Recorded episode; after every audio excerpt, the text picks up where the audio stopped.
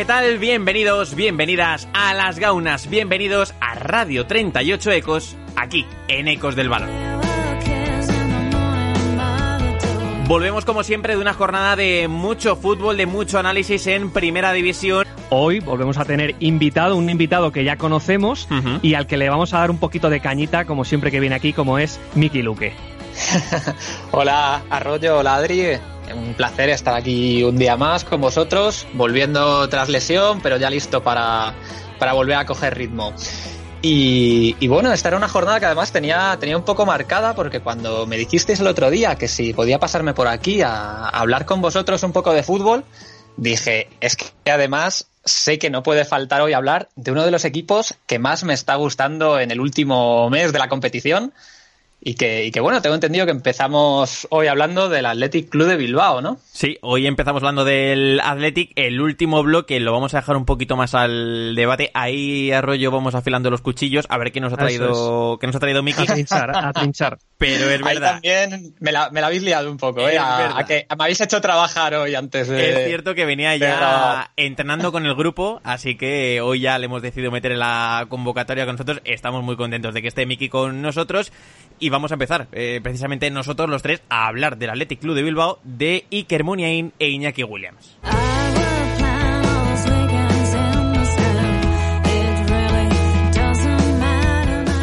Las Gaunas es un programa de Radio 38 Ecos sobre la Liga Española. La radio del equipo de Ecos del Balón que puedes escuchar en iBox, Apple Podcast y Spotify. Y ahora sí, Miki Luque, que te tenemos por aquí calladito mirándonos a los dos, vamos a empezar a hablar del, del Athletic de Bilbao porque sabíamos que tenías ganas. Eh, era una de las condiciones que nos habías puesto para venir, ¿eh? Querías hablar del Sí, equipo de sí. Gaizka Garitano porque lo cierto es que está siendo uno de los eh, grandes equipos hasta el momento o en este tramo de la temporada, un equipo que ya ha cambiado parte del discurso que Garitano pronunció al acabar el encuentro en el Ramón Sánchez Pijuán que decía que la defensa de tres centrales iba a ser más puntual que otra cosa, iba a ser un recurso sobre todo, y abro comillas, ante equipos mejores que el Athletic Club, y ya estamos viendo que el Athletic está recurriendo a esa línea de tres, casi casi te diría, casi tanto discurso como recurso. Eh, exactamente, Adri, lo que tú dices. Yo creo que en un primer momento eh, Garitano no tenía tan claro eh, recurrir a, esta, a este tipo de esquema. Lo que pasa es que los resultados están ahí. Le está funcionando. Eh, no solo ante, ante equipos teóricamente superiores, como han podido ser el Real Madrid, el Barcelona, que ha jugado contra ellos últimamente, sino que hemos visto cómo también en la Copa, ante el Granada, por ejemplo, ha venido utilizando este tipo de esquema.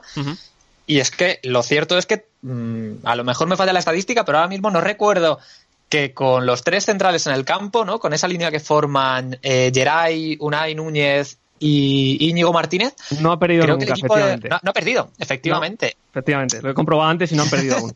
Y entonces, cuando, cuando tú ves que un equipo está funcionando tan bien, pues me imagino a, a Garitano que por mucho que dijera en, en rueda de prensa, como, como decías, Adri, que, que no tenía pensado darle, darle continuidad a este dibujo, es que cómo lo vas a cambiar ahora, ¿no? Sobre todo, Adri, por lo que, además de lo que dice Miki, de los resultados y las sensaciones, porque hay una serie de, de circunstancias que han ido rodeando al equipo que yo creo que al final van configurando un tipo de equipo que al final se ha convertido en, eh, en alguien en, en un colectivo muy áspero, con una capacidad de, de- de ser muy fuerte en, en área propia y sobre todo porque no solo potencia lo que para mí es una clave que quizás no tenemos muy en mente, que es que yo creo que tiene mejores laterales que extremos y ha podido potenciar a Capa y a Yuri como carrileros, porque tienen una potencia tremenda a campo abierto, sino sobre todo por, yo creo, la, la gran cuestión a nivel de plantilla y de liderazgo del proyecto, que es haber intercambiado un poco en ese paso del tiempo a Aritz Aduriz y Raúl García por Iker Muniain e Iñaki Williams, a los que de alguna manera el club, pero también Garitano, ha potenciado, les ha dado el contexto y les ha hecho crecer. Sí, además en esta en este sistema con tres centrales eh, estamos viendo que Muniain está teniendo muchísima libertad para participar en el carril central. Ya no está siendo el Muniain del primer tramo o de la primera vuelta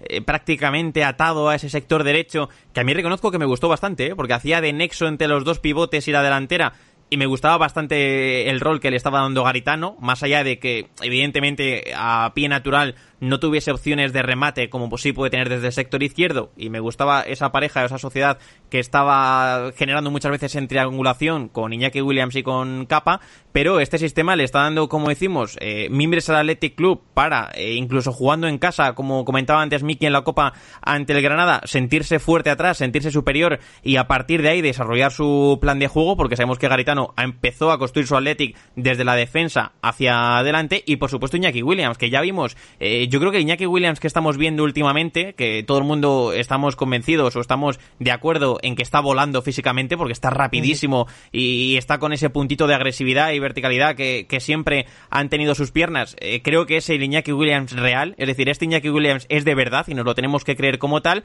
porque es un jugador arroyo que ya analizamos en su día, le dedicamos de hecho, eh, me acuerdo, un par de sonones a, a su figura, es un jugador que ha crecido en los dos del Marques, tanto en el apoyo como en la ruptura y es un jugador que al final, ocupando la posición de 9 o atacando desde una de las bandas, le está dando a Garitano muchísimas posibilidades para ser un equipo más reactivo cuando se enfrenta a ciertos escenarios o cuando tiene que recibir a X rivales, pero también un equipo más proactivo en escenarios en los que, por ejemplo, todavía en San Mamés ante el Granada tiene que llevar una posesión mayor, el equipo decide ser más proactivo a través de la presión, ahí también está funcionando muy bien Iñaki Williams.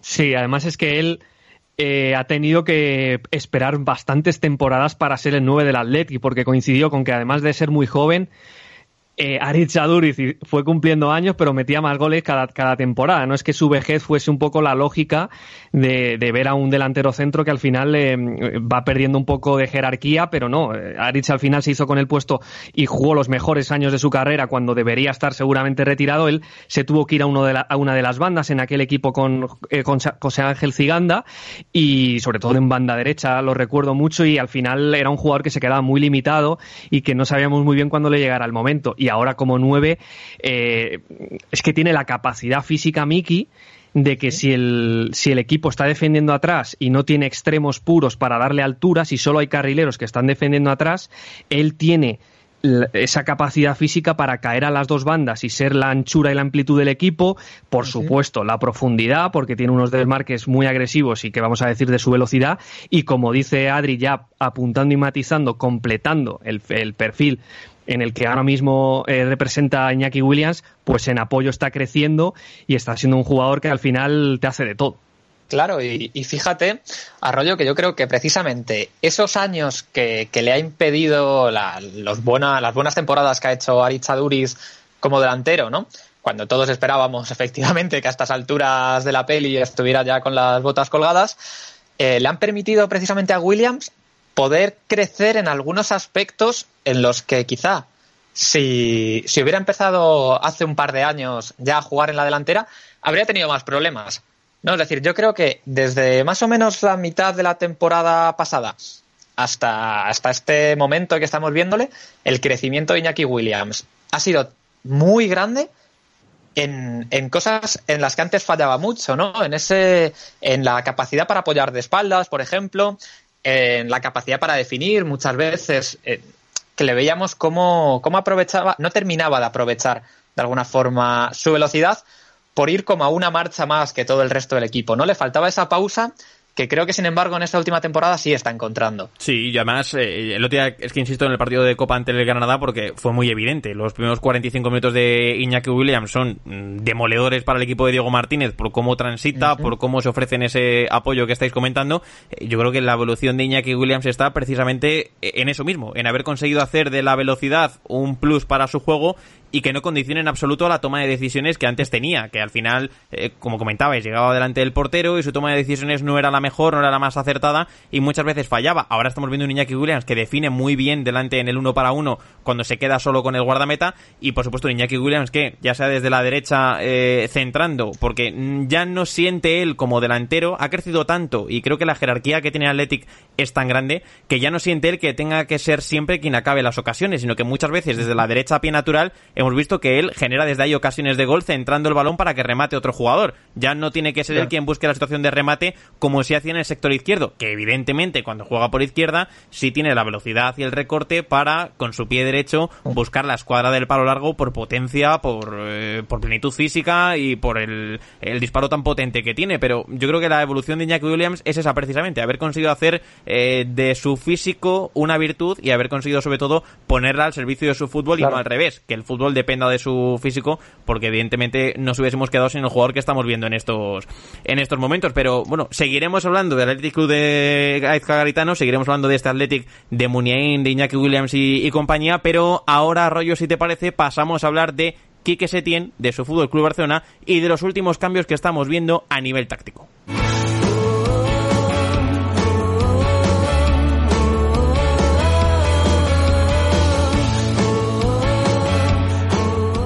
Porque parece que queda ya bastante lejos eh, esa línea de tres con la que empezó Quique Setién en el Fútbol Club Barcelona y en realidad no hace tanto tiempo, pero ya hemos visto, eh, chicos, que la idea ya está eh, bastante asentada o empieza a coger ya una forma y un fondo algo más reconocibles con esa línea de cuatro atrás, pero Arroyo, seguimos viendo que Setién sigue probando semanas tras semanas, dándole nuevos pluses a su equipo y para intentar paliar ese déficit de profundidad que tiene, sobre todo tras la baja de, Luis Suárez y sin la ausencia, o con la ausencia, mejor dicho, de Usmane Dembélé, estamos viendo que los movimientos de sus jugadores y sobre todo de sus centrocampistas están siendo siempre, siempre, siempre, en cualquier situación del encuentro, muy agresivos para buscar el área rival. Sí, yo creo que Setién está entendiendo de primeras que tiene que gestionar una plantilla que no va sobrada de perfiles, es decir, no le puede meter de, de, entrada 10 eh, partidos seguidos a Ansu Fati porque es el único extremo que de alguna manera respeta el juego de posición porque no está Dembélé y porque no hay otro. Podría poner a Sergi Roberto, pero es que ya no es lo mismo y pierdes una serie de cosas arriba. Entonces, al final tiene que gestionar una plantilla con unos perfiles determinados, porque no es una plantilla que no, no ha hecho él y no ha tenido una pretemporada para darle cuerpo. Y desde ahí estamos viendo que, por las bajas, además. Efectivamente, y, por los momentos de competición y por todas estas circunstancias que han llevado a Setién a y, eh, complementar su plan general con plan de partido más específico dependiendo del rival. Hemos visto un Setien que visitando el Villamarín pues utiliza un rombo con Vidal como eh, vértice más adelantado, sin extremos al uso, con, como tú has dicho Adri, una de las, vamos a ver si claves en la mejora de Frenkie de Jong como eh, interior que está superando la línea precisamente de su posición, llegando por delante incluso de Antoine Griezmann, y son un poquito las sensaciones que está encontrando Setién. Lo que podemos decir, Miki, es que, como decimos, eh, Setién al final se está circunscribiendo un poquito más a la competición y a lo que tiene que ir gestionando, porque la plantilla no le permite ahora mismo llevar a cabo lo que todo, e, todo lo que él tiene en la cabeza. Exactamente, es decir, si, si Setien hubiera tenido por delante una pretemporada para poder planificar, yo estoy seguro de que estaría, veríamos un Barcelona completamente distinto, ¿no?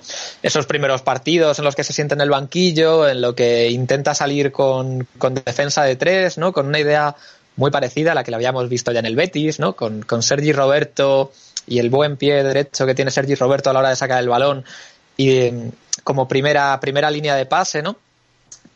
Pero esa idea se ha dado cuenta, yo creo, Quique, que no la puede mantener con esta plantilla. Por, lo, todo lo que estabas diciendo, ¿no, Arroyo? esos primeros partidos en los que veíamos a Ansu Fati con toda la banda para él, que considero que es pegarle una paliza de partidos a un de, de, metros que tener que recorrer en cada uno de ellos a un chico muy joven que además en esa banda pierde mucho potencial desde mi punto de vista y, bueno, creo que ahí ha sido, ha sido pragmático Quique, ha vuelto a la línea de cuatro atrás, a un, a un modelo que poco a poco, yo creo que cada partido que voy viendo del Barça, eh, Setién va tocando cosas y todas le están saliendo mejor. ¿no? Que, respecto al partido anterior. Lo último que, por ejemplo, más me ha llamado la atención fue ese, ese Arturo Vidal como punta de rombo que, que ha venido utilizando y que, que, casa muy bien con, los problemas que está teniendo el Barça. ¿eh? Si vemos que Messi, por ejemplo, como, como volviendo a la posición de 9 ante la baja de Suárez, estaba teniendo muchos problemas porque Messi, igual que Griezmann, son jugadores que cuando tienen una referencia por delante, un 9 por delante que le fije los centrales, que fije marcas, que les permita tener más libertad para moverse, eh, siempre salen ganando su fútbol. Entonces, tener a Vidal en esa, en esa posición de media punta, con, con, el tipo de jugador que, que es Arturo a la hora de, de, siempre buscar el contacto físico, de siempre buscar el, el desmarque, creo que, que, está beneficiando precisamente a, a todo el sistema de ataque del, del Barcelona, ¿no? Decías eh, que no se podía mantener eh, esa idea y estoy de acuerdo contigo, sobre todo porque tras pérdida un equipo muy frágil. Eh, esa defensa claro. de tres eh, que empezó a probar claro. Quique a su llegada al Fútbol Club Barcelona era un equipo arroyo que ha venido sufriendo muchísimo porque la posesión uh -huh. No era profunda, porque el equipo no conseguía hacer daño a su rival y porque al final con todo el bloque eh, tan volcado, con solo dos centrales, los laterales completamente abiertos, uh -huh. eh, un extremo muy abierto, al final la pérdida eh, acababa haciendo bastante daño. Ya vimos en San Mamés, en el encuentro de Copa, como Frenkie de Jong desde el interior derecho empezó a realizar movimientos eh, más agresivos eh, desde ese sector para intentar eh, compensar un poco los movimientos de Messi y acercar a, al Barça al área rival. Y claro, aquí se encuentra Setién con que la manta es un poco corta eh, por muchas esquinas, porque vimos como el Barça, que le ocurrió algo parecido también ante el Valencia en Mestalla con la entrada de Vidal, cuando ha querido ser más agresivo desde ese plan, ha sufrido aún más en defensa porque es que esa es la clave. Claro, claro. Eh, desprotege mucho el centro del campo, se queda solo Sergio Busquets, los centrales evidentemente y no llegan Busquets a ahora mismo Además, no es un jugador que pueda, que pueda destacar transitando en defensa, igual claro, que Sergi claro. Roberto, ¿no? Por ejemplo. Cuando... Eh, a Busquets hay que tenerlo bien rodeado, porque esto ya lo vimos en el Mundial, como si no Busquets sufre muchísimo. Al final lo acaba desprotegiendo mucho y con la pérdida, eh, el Barça es que se deshace por completo. Le llegan facilísimo a zona de remate y acaban chutando a los rivales y haciendo goles, como hemos visto. Esto mismo lo vimos también en el Villamarín Arroyo, como eh, yo vi a un Barça que a 30 metros de la portería o a 35 quería atacar como si estuviese en la frontal del área. Es verdad, son muy positivos los movimientos de De Jong partiendo desde muy atrás, porque al final, cuando De Jong conseguía ver la jugada siempre de cara, eh, to tocaba en corto con alguien y entonces ya automáticamente se desmarcaba hacia arriba para intentar llegar como en la jugada del gol, que es una gran jugada del Barça. Pero claro, cuando si el Barça pierde el balón en esa zona, el rival, en este caso el Betis, ya no va a transitar 80 o 70 metros al área rival, sino que va a recuperar la pelota a 40 o 50 y como decimos, el Barça si se desprotege atrás y no protege bien su posesión y la pérdida es de poca calidad, es un equipo muy vulnerable y es un equipo que, ojo, porque el emparejamiento de Champions lo tenemos dentro de no mucho tiempo y son cosas que se tienen a tener que seguir ajustando la pizarra sí o sí para, bueno, para el bien del equipo, por supuesto. Sí, la verdad es que tiene aquí una encrucijada importante y para mí es fundamental la idea que encierra lo que habéis ido comentando porque eh, no, ha, no, ha necesitado partidos para, para, comprobarlo, pero al final lo ha constatado con el paso de las semanas y es que lo que necesita Messi eh, es ahora mismo lo contrario de lo que, lo que necesita Sergio Busquets, ¿no? Son, son dos caras de una misma moneda eh, y dependiendo de, de, dónde caiga la moneda, el otro va a perder porque la plantilla del Barcelona no tiene esos perfiles para poder darle ahora mismo a Messi referencias por delante, con lo cual tiene que avanzar piezas del tablero que de alguna manera deben estar más cerca de Busquets, que son Vidal o Frenkie de Jong, esos jugadores hacen de, muelle, y luego, evidentemente, eso, si la pelota se pierde, hay un espacio que queda entre las líneas, un espacio lateral a los lados de Busquets por donde el rival suele salir, que al final al Barcelona le atacan siempre por los costados, sobre todo en el Camp Nou, y luego, pues eh, tampoco tiene, por ejemplo, un lateral izquierdo que, quitando a Alba de la ecuación como jugador muelle, y metiendo a Frenkie de Jong o un extremo como ese jugador más profundo, pues se pueda quedar un poco más sujeto y ayude a Busquets. No tampoco, tampoco tiene un perfil de lateral más defensivo, más conservador, que de alguna manera le pueda suplir lo que está soltando por delante para que Messi, que al final es la clave de todo, uh -huh. pueda regatear a un solo hombre. Cuando tiene a jugadores por delante de él sujetándole rivales, pues no tiene que regatear a dos o tres, ¿no? Va, va, va limpiando en la jugada y eso es un poco ahora mismo el, la gran espada de Damocles de Quique Setién. Claro, que fue muy gráfico esto que dices de Messi con, contra todos los centrales rivales, ¿no? Esa eliminatoria de Copa contra el Athletic Club, ¿no? Hablábamos antes de los tres centrales del Athletic y, y precisamente es que Messi conseguía regatear a uno, pero es que después tenía que enfrentarse al segundo y a un tercer central, ¿no? Y sin nadie que le fijara de alguna forma la marca de esos centrales, que es lo que decía, que ahí creo que a falta de que el Barcelona pueda acudir al mercado, quizá ahora que, sabemos que Dembélé va a estar lesionado de larga duración, creo que la figura de Arturo Vidal que en principio no, no pensábamos que pudiera ser tan relevante con un entrenador del corte de Quique Setién, pues puede ganar mucho en esa, en esa situación de, de falso 9 o de media punta, ¿no? Sí, bueno, eh, seguiremos analizando, es buen debate este, es bueno saber o conoceremos quién es ese delantero, si llega o no finalmente al Barça que comentaba ahora eh, en Miki, eso será en siguientes programas de las Gaunas, en siguientes programas por supuesto también del sueño de Nazario, al igual que en la web y en todos los sitios donde comentamos fútbol, pero ahora vamos a hablar de un medio centro o de un centrocampista o de un todocampista, porque está haciendo absolutamente de todo el hombre del que vamos a hablar ahora, Carlos Enrique Casemiro en el Real Madrid.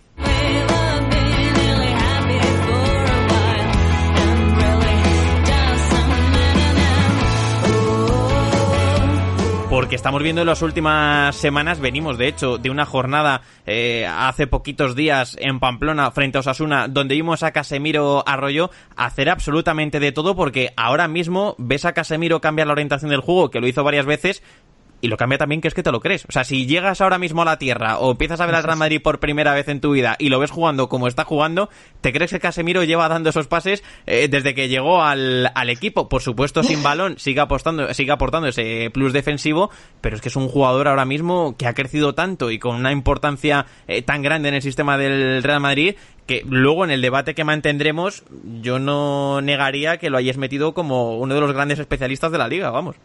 Es que el, el, el, tema con Casemiro es que yo creo que siempre sí que ha tenido siempre cierto buen trato y desplazamiento de balón, pero no cuando le han quitado el tiempo para hacerlo. Y ahora es lo que estamos viendo, ¿no? La, al final Casemiro está en acciones, eh, se, se, está involucrando en acciones mucho más eh, creativas de, de, o, en el circuito más creativo. Antes se desentendía, recordamos es que cómo... Antes, antes sí. se iba directamente. Claro. Cuando la etapa Era de Benítez, me acuerdo, sí. eh, se iba hacia arriba y casi casi se ocupaba, hacía como de media punta porque se alejaba Exacto. tanto del primer pase que, que se marchaba.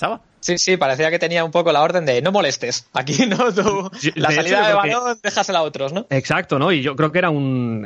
Era, era un poco lo que, lo que pasaba con los rivales que mm, activaban su presión y su, y su sobre la salida de balón del Real Madrid de tal manera que cuando recibiera Casemiro mal orientado mordían, ¿no? Y yo creo que era claramente orden de sistema de crear espacio en la base para que Casemiro no recibiese ese primer pase y fueran otros jugadores los que después se encargaran de ello. Pero ahora, sin tanto tiempo, Casemiro no está rehuyendo prácticamente ninguna acción, está siempre eh, involucrándose en los dos costados, suelta la pelota en un costado eh, lo construye junto eh, con dos o tres hombres en un lado, después vuelve a él y él sigue cambiando el juego, ya no lo hace tanto cross, está muy repartido todo y la verdad es que estamos viendo un Casemiro que seguramente a nivel técnico, por fluidez y, e inspiración, Miki es quizás el mejor Casemiro de su carrera. Totalmente, y es que además tenemos que recordar que cuando Casemiro empieza a ser titular en el Madrid es todavía un, un jugador muy joven y en una posición como la de es el, el medio centro que es difícil, ¿no? Cuando, cuando todavía te llevas pocos años en la élite, dominar al 100%. Creo que es una, una posición que precisamente ese, ese pozo táctico que dan los años es, es muy necesaria para perfeccionar, ¿no? Y es verdad que todo aquello en lo que Casemiro, cuando eh, recordemos esa etapa de Benítez que empieza a ser titular y en que hay mucho debate en la prensa respecto a si Casemiro es el tipo de jugador que necesita el Real Madrid, creo que es que ya no, no existe ninguna posibilidad de, sacar a debate, no si Casemiro eh, debe ser titular en el Madrid, eh, sino si es indispensable y si no sería titular en prácticamente cualquier equipo del, del mundo, ¿no?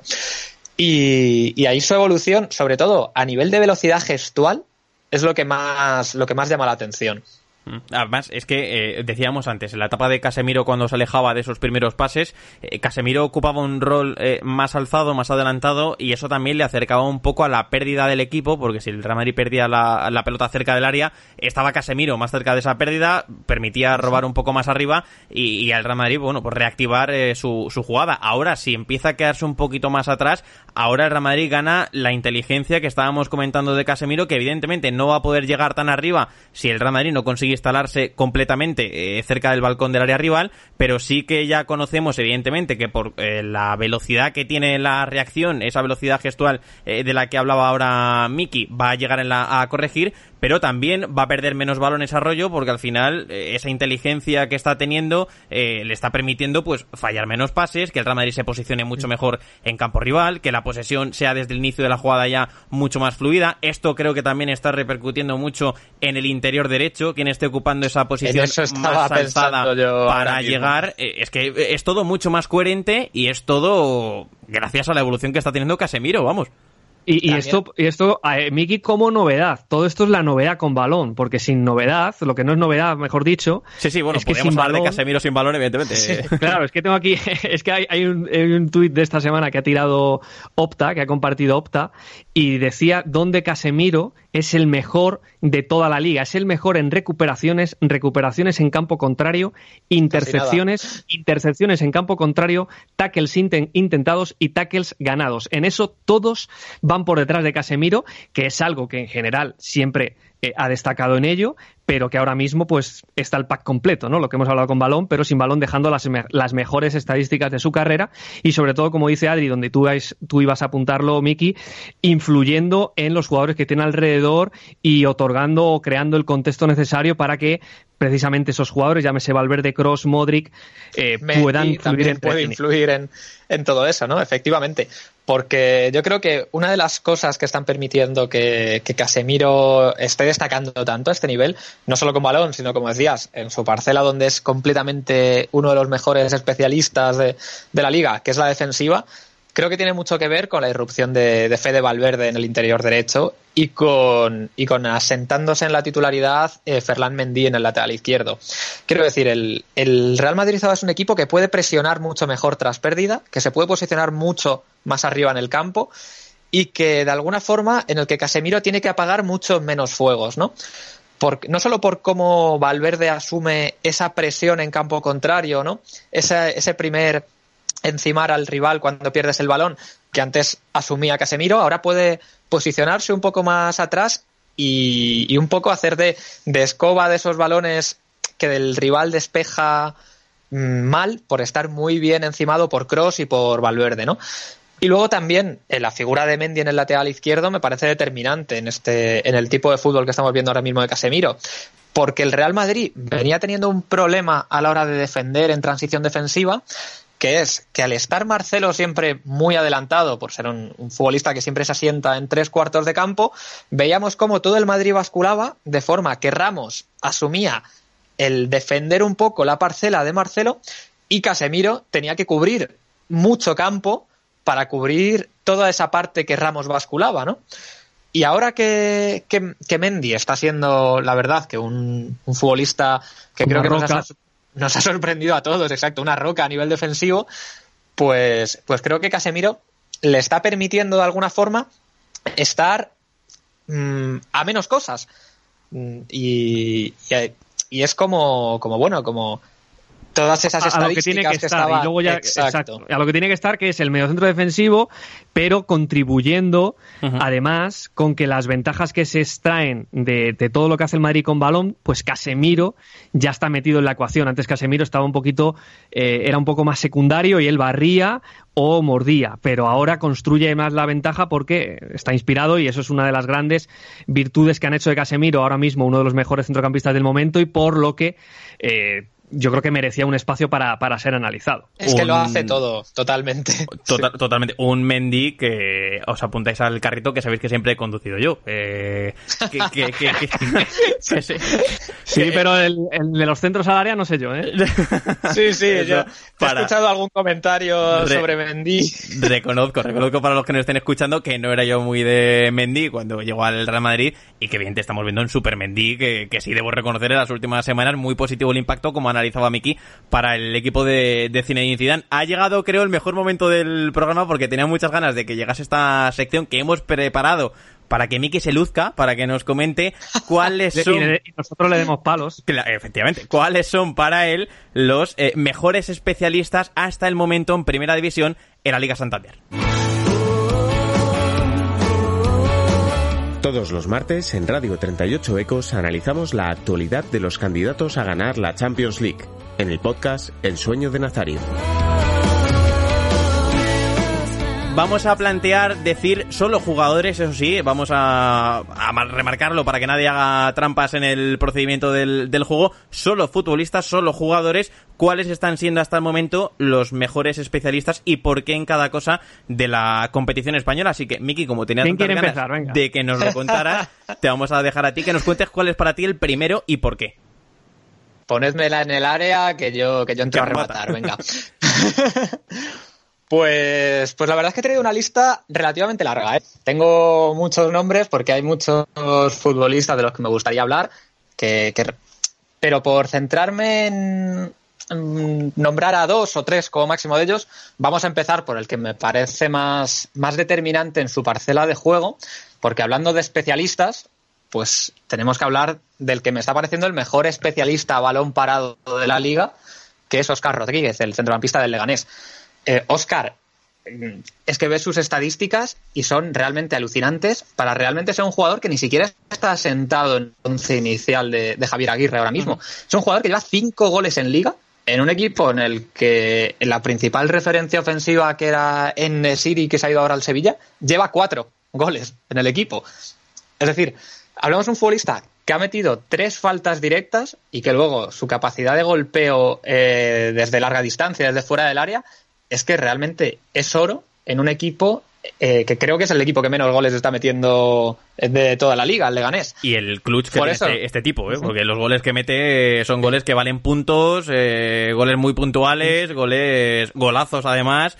Eh, venga, te lo voy a comprar, te voy a comprar. El te lo compramos, Adri, te lo compramos. A ver, Sí, sí, sí. Esa capacidad de influir en el, en el marcador, ¿no? y además influir un poco de, la nada, ¿no? En esos golpeos casi desde el medio campo, en esas faltas que está quitando telarañas de las escuadras de Butarque, ¿no? Y, bueno, hablando de especialistas, es el que tenía claro que era el primero que tenía, tenía que sacar aquí a la palestra. Venga, ese, ese, ese lo, lo compramos entonces. Arroyo, ¿te animas tú o lo lanzo yo?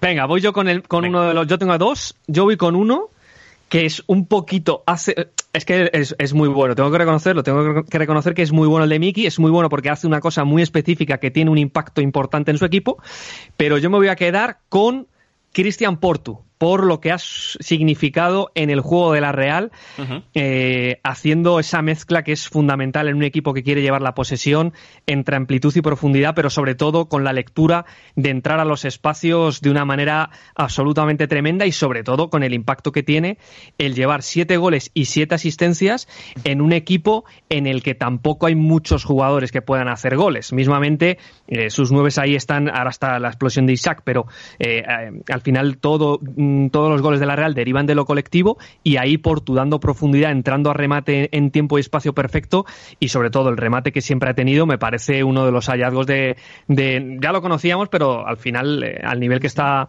jugando está jugando muy muy bien y ayudando mucho a Odegar ¿eh? Con esos movimientos, esos desmarques que está teniendo, ya analizamos en su día que a Odegar le está limpiando mucha zona, eh, le está permitiendo también tener un apoyo siempre muy abierto, fijo en banda para, para combinar.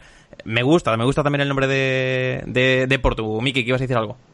efectivamente, que yo creo que Portu está sacando oro de la pierna izquierda de, de Martín Odegar, ¿no? Es un futbolista que sabe perfectamente cuál es su rol dentro del equipo y, lo está llevando también a cabo, que es que las cifras están ahí, ¿no? Es, está influyendo en el marcador, está dando últimos pases, está marcando él directamente y aunque ya le, le veíamos el año pasado en Girona que era un futbolista al que su club se le estaba quedando pequeño, ¿no?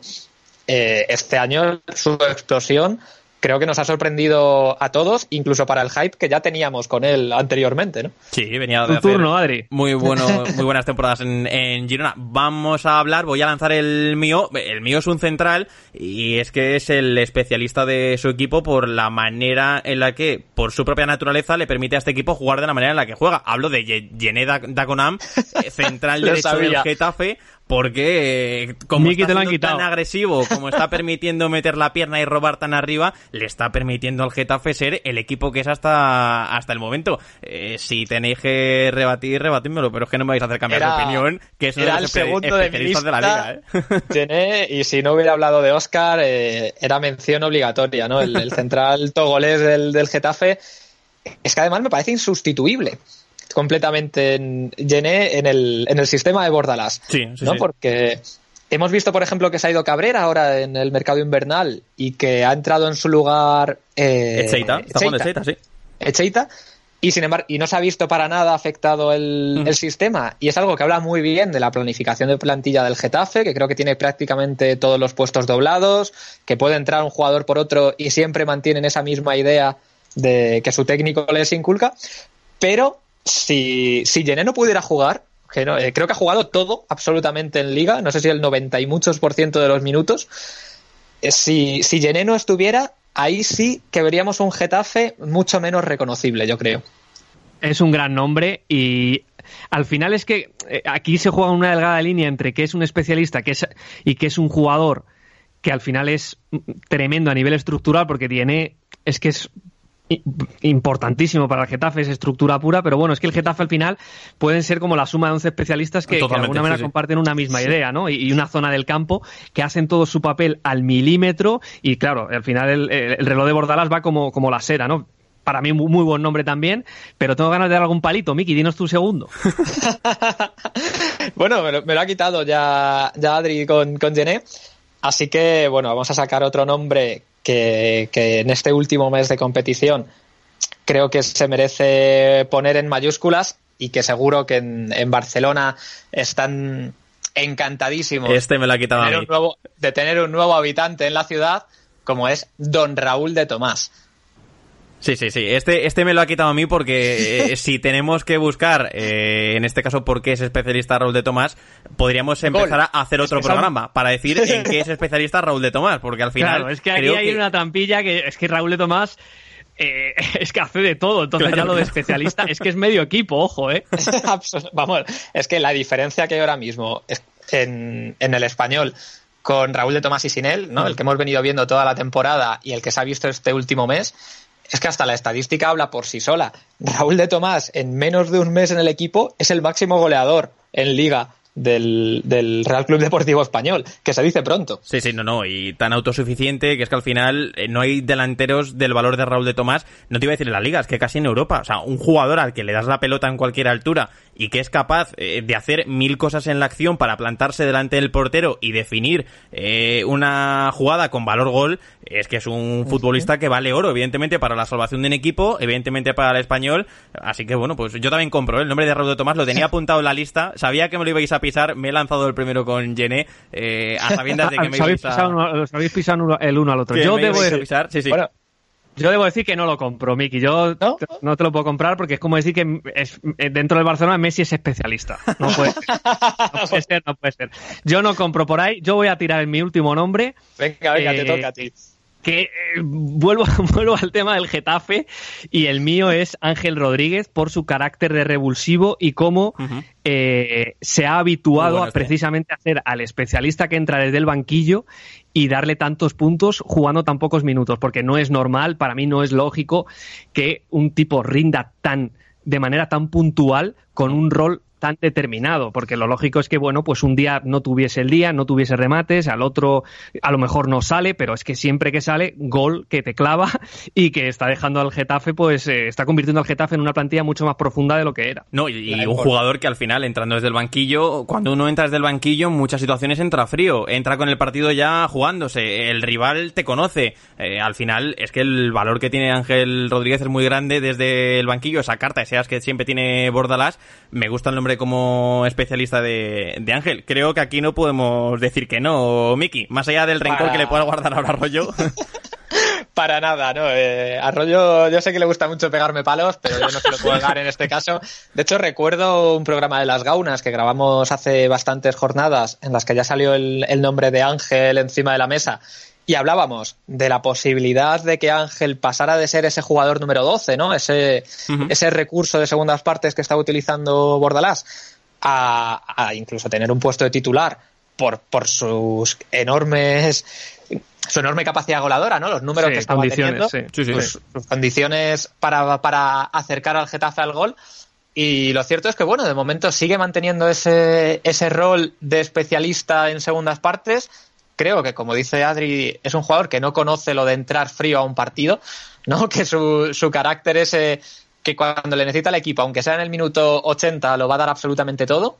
y, bueno, Bordalás está haciendo de él un, un futbolista que sin partir del once inicial es que sabes que va a cambiar un partido. Sí, sí, especialista desde el banquillo total, Ángel Rodríguez. Voy a decir yo mi último jugador, porque si antes decía que un central permitía a su equipo defender mejor, eh, ser más reconocible y al final eh, estar más cerca de la idea que tiene su entrenador, voy a contar ahora desde otra posición de la defensa, este caso es del lateral izquierdo, un jugador que le permite a su equipo ser realmente reconocible y estar lo suficientemente potenciado como para que todos los jugadores eh, remen a una dirección y y nadie se sienta fuera del plan y al final el equipo no caiga en su propia debilidad y es Cote eh, como lateral izquierdo de Leibar. Me sorprende mucho que Miki no lo haya comentado. Eh, te veía venir. te lo he comentado con el micro cerrado y me has dicho que no y he dicho pues esta es la mía. Entonces voy a meter yo a, a Cote porque esos centros desde el costado, sobre todo en Ipurúa, es que son los de un especialista. Al final no necesita llegar nunca a esta línea de fondo. Ya lo sabemos bien, que, es un lateral que además Mendilibar se lo exige, que no tienen que llegar a esta línea de fondo porque eso le permite a los centrales rivales estar mucho mejor posicionados. El centro no coge la misma comba, pero si centra Cote desde ese escalón intermedio cerca del pico del área, unos metros incluso más atrás, y el balón acaba cayendo en el punto de penalti, es un balón que para los delanteros de Leibar siempre ha dado mucho desde que está Mendilibar y que creo que esta liga debe seguir dando bastante al equipo de Ipurúa, más allá, eso sí, de los problemas físicos de Cote durante la, de la temporada, claro.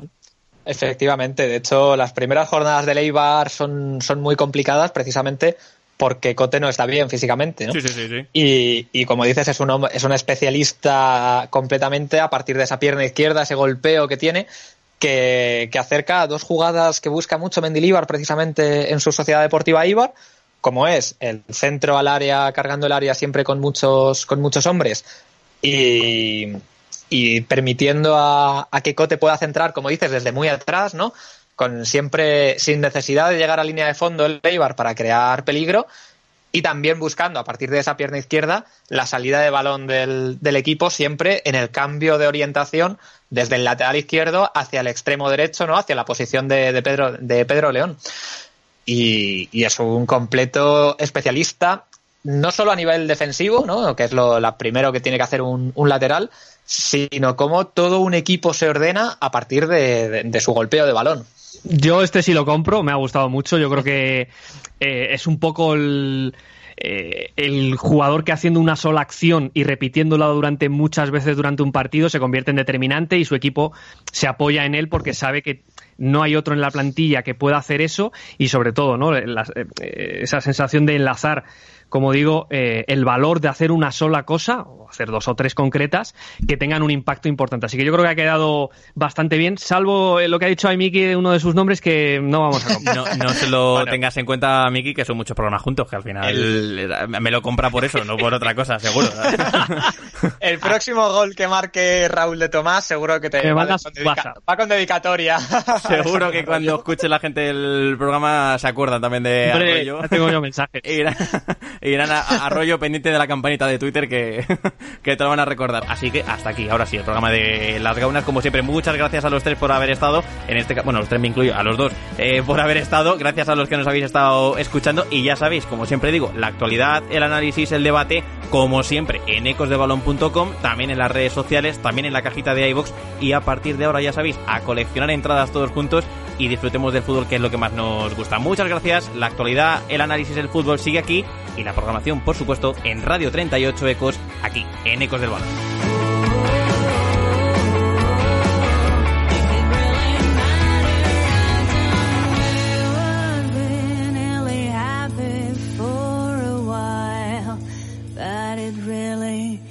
doesn't matter now.